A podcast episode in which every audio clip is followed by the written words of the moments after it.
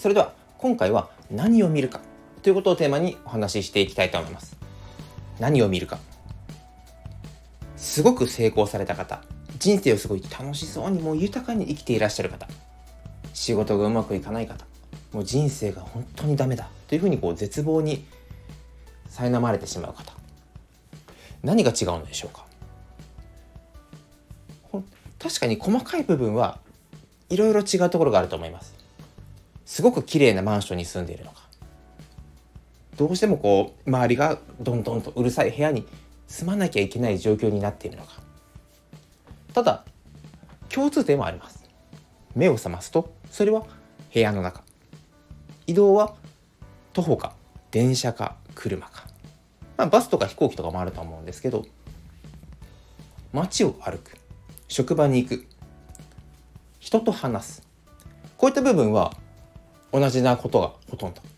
もちろんそこに質を求めると難しい差はどんどん出てきてしまうんですがざっくりともう名詞でこう物事バーッと並べていくとほぼ一緒。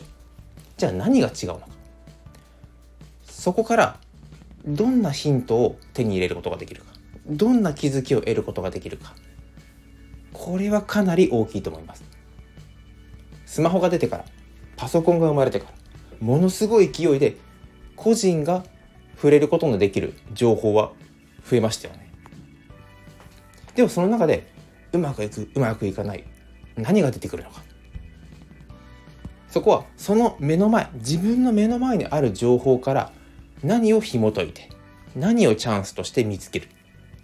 この何を見るどこに着眼点を置いたか。ということはかなり大きいと思います。情報はたくさん集めてる。本当にもう僕のように頭でっかちになると知ってるよ。でもやれてない。結果は生まれていない。何が違うんだろう。本をそんなに読まなくても実際行動を起こしてビジネスで成功している方はたくさんいらっしゃいます。この違いは何だろう。お金をかけない。無料の情報。ある人からでは本当に Yahoo のニュースから世の中をこう仕組みを理解していく。その方はみんなが見ている Yahoo の情報から人が見つけないところを見つけてそこからこうチャンスだったり突破口を掴んでいく。普段何気なく目にしているもの目に入ってくる情報。それって実はすごくすごく大きな宝の山かもしれません。そうじゃないかもしれません。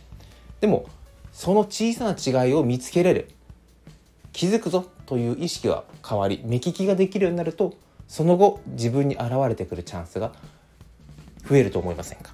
僕はああこれ増えるなというふうに思ったのでこれから一つ一つ丁寧に今は何気なく目に入っているものもなんでこれがこの色なのかこのデザインなのかこの材質質感なのかこれがこの金額で販売されるためにはどのようなルートをたどってどういう人が携わっていったところもちょっと一生懸命考えていこうかなというふうに思いました。皆さんはいかがでしょうか？皆さんの意見もレターや概要欄リンクで教えていただけると嬉しいです。それでは今回もご清聴いただきありがとうございました。